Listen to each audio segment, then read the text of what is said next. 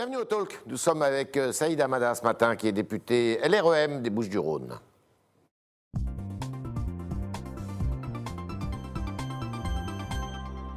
Saïd Amada, bonjour. Bonjour. Alors, euh, grande question, euh, tous les regards en France sont tournés vers Nice et vers les Alpes-Maritimes. Euh, la décision n'est pas encore prise à l'heure où on parle. Ce qui est intéressant, c'est de savoir, est-ce que vous, vous êtes pour des confinements, si c'est nécessaire, localisés Confinement ou pas, je ne sais pas. Euh, par contre, je suis pour qu'il y ait des mesures adaptées à- au territoire. au territoire Ouais. Je pense qu'il faut qu'on soit capable de, de faire de la dentelle euh, selon l'évolution euh, de la pandémie.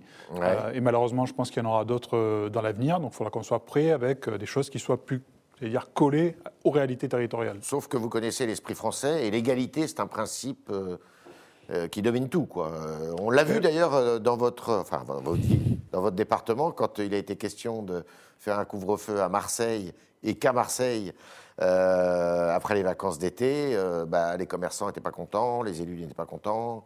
C'est difficile. Oui, hein. après, et, et l'avenir nous a, nous a donné raison, si je Ouais. peux dire. Non, à partir du moment où vous faites ça en concertation avec les élus, qui sont des élus locaux, qui représentent les popula- Ce qui est le cas, là, populations par locales. exemple, pour Nice. Là, c'est le cas pour, euh, ouais. pour, pour Nice, tout le monde est aligné avec, le, avec, avec M. Véran et le gouvernement. Donc, à partir du moment où ça se fait en concertation, euh, je pense que oui, il faut qu'on aille vers ça. Si évidemment Oui. tous les élus locaux s'opposent et qu'il y a de vraies réticences, etc., on va peut-être revoir un peu les choses. Parce qu'il y a les aspects qui relèvent de la pandémie et puis il y a le degré d'acceptabilité qui dépend beaucoup de la manière dont les élus locaux et les, et les- et les habitants prennent, la, prennent ces décisions. Et vous, en qualité de député, est-ce que ce degré d'acceptabilité, vous voyez euh, qu'il se réduit comme euh, neige au soleil? Il faut parler de soleil, c'est c'est- Ouais. euh, c'est- vrai que c'est le moment. C'est le moment parce que c'est vrai que l'arrivée des beaux jours nous fait craindre euh, Ouais. que euh, les gens se relâchent un peu. Voilà, qu'il y ait un relâchement. Donc c'est plutôt bien que, que la situation soit en voie de se stabiliser, rien n'est rien n'est acquis, que la vaccination progresse. Tout ça nous aidera évidemment à, voilà, à, affronter une nouvelle situation peut-être difficile, mais il est vrai qu'il est plus difficile euh, pendant les beaux jours de faire respecter les gestes barrières Ouais. qu'en plein hiver où, euh, euh, où il fait froid et que la nuit tombe, tombe assez vite. Mais est-ce que vous soutenez la ligne du président de la République? On le sent bien, qui veut absolument pas reconfiner, quoi, nationalement, qui veut, qui, qui veut vraiment aller jusqu'au bout du bout, quoi, avant de, de prendre la décision. Ah oui, moi je la, soutiens, je la soutiens complètement. Je pense qu'il a pris la, la- la bonne décision. Ouais. L'avenir lui a donné raison, Ouais. euh, puisqu'on est arrivé à stabiliser sans confinement tel que, certains le, le- le- le préconisaient. Euh, et, et il faut qu'on tienne le plus longtemps possible. Il faut vraiment que Ouais. ce soit la solution, j'allais dire, euh, ultime euh, si on arrivait à des niveaux de saturation non supportables Donc pour il nos faut hôpitaux. vivre avec, quoi. Il faudra qu'on apprenne à vivre avec, euh, Yves Tréhard. À un moment ouais. donné, euh, si vous voulez, cette, cette pandémie, elle nous, elle nous touche aujourd'hui. On est au troisième, on a connu trois confinements. Ouais. Il y aura peut-être d'autres pandémies. Ouais. Euh, alors, lorsque c'est nouveau, il est normal qu'on agisse un peu au fil de l'eau parce qu'on ne connaît pas les- la, la situation et son évolution. L'un des principaux enseignements qu'il faudra que l'on tire de cette crise, c'est comment est-ce que l'on fait face à ce type de pandémie à l'avenir. Et donc, il faut qu'on soit en capacité d'anticiper et donc de vivre potentiellement avec des pandémies de ce type. D'accord. Euh, alors, on- beaucoup de, Français aussi regardent la jeunesse qui, souffre, qui, euh, les étudiants, mais aussi les élèves, même parfois les plus jeunes. Est-ce que euh, là, il y a vraiment un travail à faire? Est-ce que vous estimez que le gouvernement, que les autorités sont suffisamment à l'écoute justement de cette jeunesse qui commence à trouver le temps très long? Vous avez raison sur le fait qu'on a aujourd'hui une génération qui va être extrêmement impactée par cette, euh, par cette crise. Ouais, Euh, moi, j'ai un fils qui, euh, pour tout vous dire, est en première année d'université à la Sorbonne aujourd'hui. ouais, Euh, c'est sa première année, vous avez tous euh, connu, vous avez connu comme moi Ouais. la première année universitaire, on découvre l'université, un nouveau mode d'enseignement, etc. Et donc, ils, sont, ils sont touchés peut-être encore plus que peuvent l'être des personnes comme vous et moi, qui ont connu d'autres, j'allais dire, j'allais dire d'autres vies, entre guillemets. bien sûr. Et donc, au-delà de l'aspect financier qui est extrêmement important, et je pense que le gouvernement a fait beaucoup, pas seulement pour les étudiants, et, et je pense qu'on peut encore aller plus loin. Ouais, J'en discutais avec Mme Borne, on peut encore aller plus loin pour, sur l'accompagnement des personnes qui aujourd'hui sont jeunes, en situation de précarité, pour qu'elles aient un revenu de subsistance qui leur permette euh, de faire face aux dépenses vous êtes quotidiennes. favorable, à, par exemple, à, à ce que le RSA soit étendu aux jeunes? Non. Non. Non, moi je ne suis pas favorable à ce que le RSA soit étendu aux jeunes, je suis favorable à ce que tous les jeunes qui ont une activité, quelle qu'elle soit, y compris le fait de faire des études, euh, aient un minimum d'allocation. Je pense qu'il faut faire la différence entre les jeunes qui se disent je veux investir dans mon avenir, Ouais, peu importe la manière, et pour ça, euh, il faut que la euh, solidarité nationale joue parce qu'il investit aussi dans l'avenir du pays en se faisant. Et donc on assure une allocation minimale de 500 euros, ouais. situe à 600 euros. C'est une proposition que j'ai faite d'ailleurs à l'exécutif, euh, à l'Élysée comme au service du Premier ministre.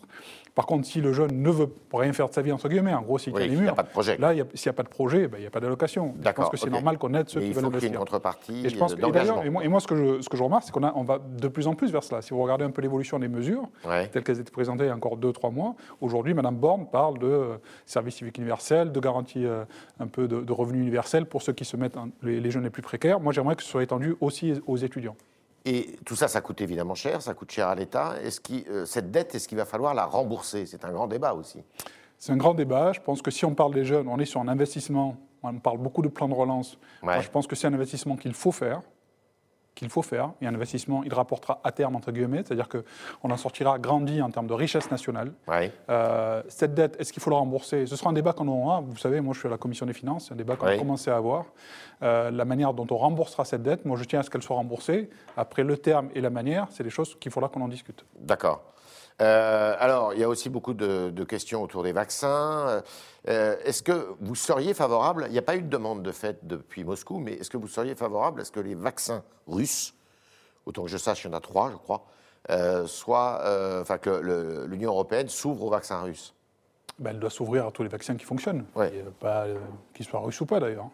À partir du moment où l'autorité de mise sur les marchés européens, je dirais, euh, considère que ce sont des vaccins qui sont, qui, qui, qui sont de bons vaccins, et eh ben, il faut qu'ils soient distribués, peu importe d'où ils viennent. Et à terme, vous seriez favorable aussi à l'instauration d'un passeport vaccinal? Honnêtement, pour l'instant, je, ne suis pas fait une religion entre guillemets sur le sujet. Euh, mais je pense que c'est quelque chose qu'il faut étudier. Je, ne l'évacue pas comme certains le font aujourd'hui. Je ne l'évacue pas. Euh, moi, ce qui m'importe aujourd'hui, c'est que les Français soient vaccinés. C'est qu'il y ait une solidarité aussi internationale sur les vaccins qui sont distribués. Je pense notamment aux pays les plus pauvres. La République a eu une initiative plutôt heureuse pour que des vaccins, 0,43% des vaccins mondiaux, hein, soient distribués aux pays les plus pauvres pour les soignants. C'est important parce que vous savez. Euh, Aujourd'hui, ceux qui sont vaccinés appartiennent euh, aux pays les plus riches. Près de la moitié de personnes qui ont été vaccinées ont été vaccinées dans les pays du G7, qui, comprennent 10% de la population. Et donc, je ne voudrais pas qu'il y ait, j'allais dire, une fracture euh, sanitaire entre les pays juste parce qu'ils auraient plus ou moins d'argent. Et donc, je pense qu'il faut qu'on ait cette solidarité. On l'a eu jusqu'à présent. Euh, au niveau européen. Il faut qu'on ait au niveau mondial pour faire en sorte que les pays qui aujourd'hui n'ont pas les moyens d'acheter des vaccins puissent aussi euh, euh, soigner les malades. Alors, la vie politique continue en dehors de, la Covid, puisque c'est comme ça que l'Académie française nous demande de l'appeler.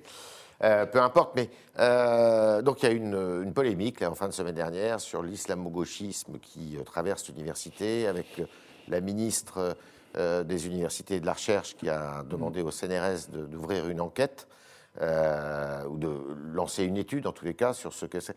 Est-ce que vous, vous êtes inquiet par ce phénomène? Inquiet. Moi, ce qui m'inquiète, ce sont tous les phénomènes qui visent à euh, favoriser le séparatisme, monter les Français les uns contre les autres, ouais. qu'ils viennent. Ce phénomène existe. Il existe. Il existe. Euh, il ne faut pas se leurrer. faut pas se leurrer. Maintenant, la manière dont on doit l'appréhender, euh, moi aujourd'hui, euh, me pose question. En tout cas, la manière dont elle est appréhendée aujourd'hui, notamment par Mme Vidal. Je pense que, euh, vous savez, au sein de l'université, beaucoup de choses se discutent, beaucoup de choses se sont discutées, les idées circulent, et c'est normal qu'elles circulent.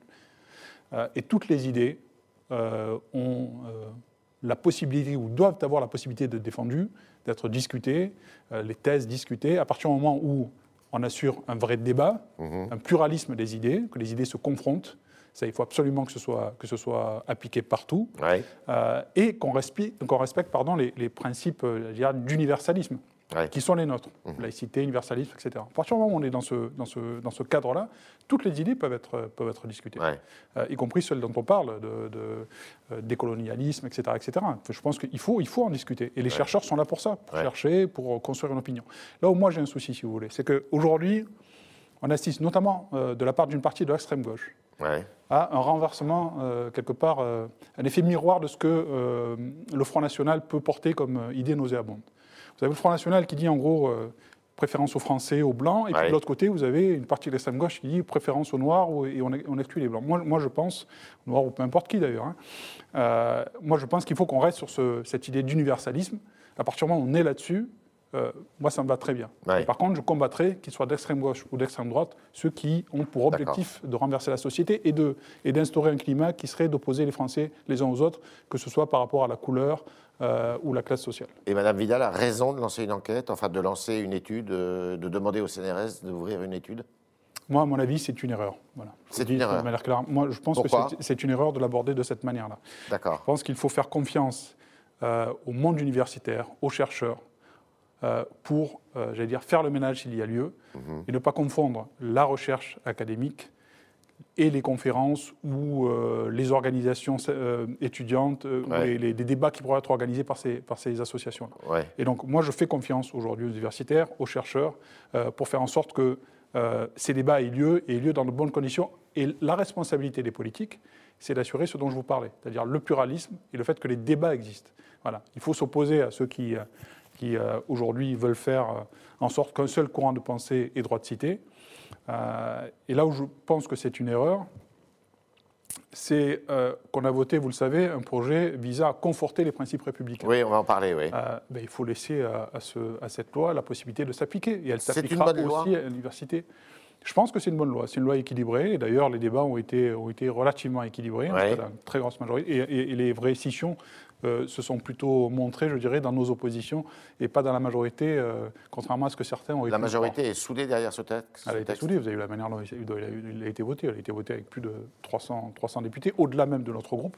Donc oui, la majorité est, extrêmement soudée sur ce, sur ce texte, qui est un texte qui, je vous le dis, euh, on en a beaucoup parlé avant qu'il arrive, parce qu'on s'est fait beaucoup d'idées sur ce qu'il comportait ou pouvait comporter. Au final, on a un débat qui, qui, qui, a été apaisé, un texte qui était équilibré et qui visait une seule chose, c'est lutter contre les extrémismes et le séparatisme lorsque l'objet est de renverser l'État. Euh, et donc c'est l'objet de ce texte. Et tous ceux qui ne sont pas dans cet objet-là ne sont pas concernés par ce texte, et donc c'est plutôt heureux. D'accord. Euh, et c'est un texte euh, qui, à votre avis, sera utile, nécessaire, applicable? Est-ce qu'il est propre à améliorer les choses? Oui, oui, oui. Si vous prenez par exemple le, contre l'islamisme radical, le contrat, le contrat d'engagement de, des associations. Jusqu'à présent, il n'était pas possible pour une association qui ne respectait pas les principes républicains, il n'est pas possible pour une collectivité de retirer les subventions qui avaient été allouées. Le texte le permettra. Donc ça permet, si vous voulez, de, combler les trous dans la raquette, d'améliorer donc le dispositif existant. Mais ce texte, et là j'insiste là-dessus, euh, aura et sera d'autant plus respecté qu'en face, euh, si vous voulez, on, travaille sur la question de l'égalité des chances. Euh, c'est les avancées qu'on fera dans le domaine de l'égalité des chances. Euh, et je pense que là, c'est extrêmement important qu'on soit sur ce en même temps. Euh, ce qu'on fera sur l'égalité des chances renforcera l'adhésion à ce texte-là. Sans mesure sur l'égalité des chances, sur le terreau, sur ce mal qui est en nous, si je reprends les mots du président, euh, sans ces éléments-là, ce texte perd de sa force. Mhm. Et, et, vous trouvez que le président de la République et la majorité en font suffisamment? Je pense sur ce front de l'égalité des chances encore, Je pense qu'il faut, il faut, il faut en faire encore plus, mais il y a beaucoup déjà euh, de mesures ont été prises. Ce qui manque, si vous voulez, euh, entre vous et moi, c'est, c'est euh, j'allais dire, le, la clé de lecture, le fil conducteur entre toutes ces mesures qui ont été prises. Allocation adulte handicapé qui a été revalorisée, les repas pour les, pour les étudiants. on a beaucoup de mesures qui ont été prises, les 3 milliards encore sur les, sur les, sur les QPV. et donc, ce qu'il nous faut aujourd'hui, c'est arriver à avoir cette clé de lecture qui permette de dire aux Français, ou permettre aux Français de comprendre ce que l'on a fait, ce que l'on fait aujourd'hui, ce qu'on fera demain dans ce domaine-là. Et dans le domaine de l'égalité des chances, euh, c'est d'ailleurs une note que j'ai faite passer au, président de la République et, au Premier ministre, je pense qu'il y a trois niveaux. Le premier est celui de la pauvreté, sur laquelle il faut qu'on travaille, mmh. parce qu'il est évident pour tout le monde que lorsque l'on est lorsqu'on souffre de pauvreté, on a un problème d'égalité des chances. Le deuxième niveau, c'est celui de la discrimination, de la lutte contre les discriminations. Mhm. Et lorsque ces deux niveaux sont atteints, il faut qu'on travaille sur la question de l'équité territoriale. C'est-à-dire que où qu'on soit sur le territoire, on ait un même accès aux services publics. Si vous travaillez sur ces trois niveaux, vous atteignez l'égalité des chances. Et donc, moi, je pousse, je pousse beaucoup, comme beaucoup d'ailleurs, et je remarque depuis quelques mois, c'est un sujet qui, est, qui, est, qui, fait aujourd'hui l'actualité, et c'est plutôt heureux. Euh, et moi, je pousse pour que ces questions-là soient prises euh, à bras le corps et qu'on avance de manière forte sur ces, sur ces questions qui, à la fin du confinement ou sortir du confinement, seront extrêmement importantes, à mon avis, euh, pour les Français. Donc la lutte contre l'islamisme passe par une meilleure égalité des chances. Oui, parce que, si vous voulez, le terreau de l'islamisme, comme le terreau d'ailleurs des trafiquants de drogue, si on parle des quartiers euh, euh, difficiles, c'est justement c'est ce qu'on a construit, c'est-à-dire cet abandon de la République dans ces territoires-là. Et donc, ces islamistes, en fait, ils profitent de nos, de nos échecs. Ils profitent de nos échecs. Si vous êtes bon sur la question des, des droits de tous les Français, où qu'ils soient sur le territoire, vous fermez, j'allais dire, le, le, le, le, canal qui alimente l'islamisme radical. D'accord. Euh, vous êtes euh, de, des Bouches-du-Rhône, député des Bouches-du-Rhône. Est-ce que vous allez vous engager dans les élections euh, régionales qui doivent avoir lieu normalement fin, fin juin? Ben, je verrai avec Mme Cluzel, je vais discuter avec elle, puisque vous le savez, elle est notre tête de file, euh, pour savoir comment est-ce qu'elle entend euh, mener sa campagne. Moi, aujourd'hui, je n'y suis pas opposé. Je pense que je m'engagerai d'une manière ou d'une autre, pas forcément en étant sur la liste, euh, mais ça, ça reste à voir, à voir avec toutes les équipes. vous savez, moi, je, vois le mandat électoral comme un moyen et pas une fin. Donc si j'estime à un moment donné que je peux être utile en étant sur la liste, je le serai. Si j'estime que je ne le suis pas, ben, je ne le serai pas, mais je, je soutiendrai évidemment mes amis. Merci. On va continuer avec vos questions, chers internautes, qui sont posées ce matin par Vincent Lenoble.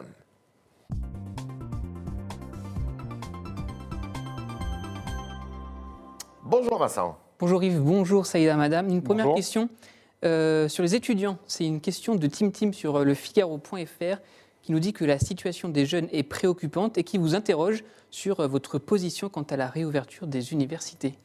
Ah, je pense qu'elles doivent réouvrir. Je le disais tout à l'heure. À un bon rythme, là, vous estimez que le rythme est le bon? C'est à peu près une présence par semaine hein Une par semaine. À entendre Madame Vidal, d'ici la fin du mois, du mois de mars, on, sera sur une réouverture euh, à peu près complète. Euh, moi, si je prends l'exemple de mon fils, une semaine sur deux, il est, il est en présentiel, ce qui, est, ce qui, est, plutôt bien, sans les cours magistraux. Donc ça, je pense qu'il va falloir faire un travail là-dessus. Euh, mais oui, moi, je suis à 200% pour qu'elles ouvrent, y compris les lieux culturels, etc. On, doit aujourd'hui être... Les musées, oui. Ouais on doit aujourd'hui être sur un rythme de euh, réouverture de ces, de ces lieux. On, ne peut pas rester comme ça et mettre le pays sous cloche.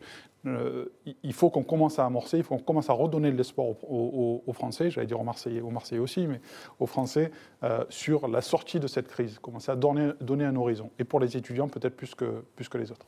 Autre question. Vous êtes l'un des vice-présidents du groupe d'amitié France-Algérie à l'Assemblée nationale. Gourou, sur euh, le Figaro.fr, vous demande si les récentes annonces du euh, président Abdelmajid Tebboune pardon, sont une bonne chose pour la démocratie algérienne.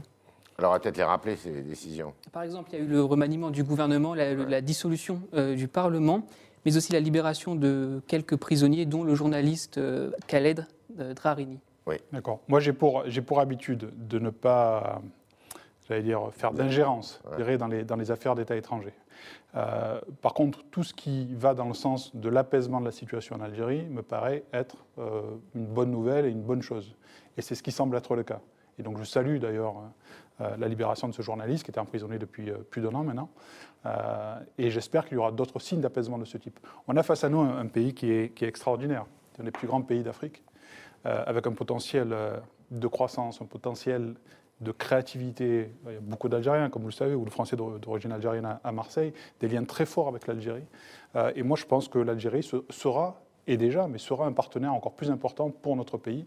Et ça, le président de la République l'a relativement bien compris. Si vous reprenez d'ailleurs euh, ce qu'il disait lorsqu'il s'était déplacé en Algérie, il, souhaite avoir un, lien fort avec l'Algérie. Et, c'est l'une des raisons d'ailleurs qui fait que j'avais candidaté pour être vice-président de ce groupe-là. Je pense qu'il faut qu'on travaille avec les Algériens.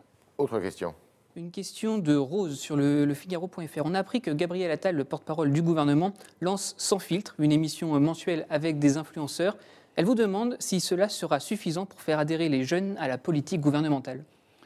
Suffisant, je ne sais pas. En tout cas, euh, ça fait partie des signaux faibles ou forts aux jeunes de le dire, euh, qui permettront euh, à toute cette génération de s'intéresser à la politique. Même si, quand elle vote, vote beaucoup Front National, euh, Rassemblement National. Maintenant, ce qui n'était pas, le cas, encore que sur les dernières élections, ça a été plutôt écolo. moi, je pense que les jeunes sont intéressés par la politique. Mais la politique avec un grand P, c'est-à-dire l'implication dans le monde associatif, pour des causes, etc. il faut arriver à faire en sorte qu'ils aillent jusqu'à l'élection en votant, voire en se présentant à des élections. C'était l'une d'ailleurs des motivations qui avait fait que euh, le président de la République avait souhaité renouveler euh, le Parlement avec des, députés qui n'ont jamais été aussi jeunes.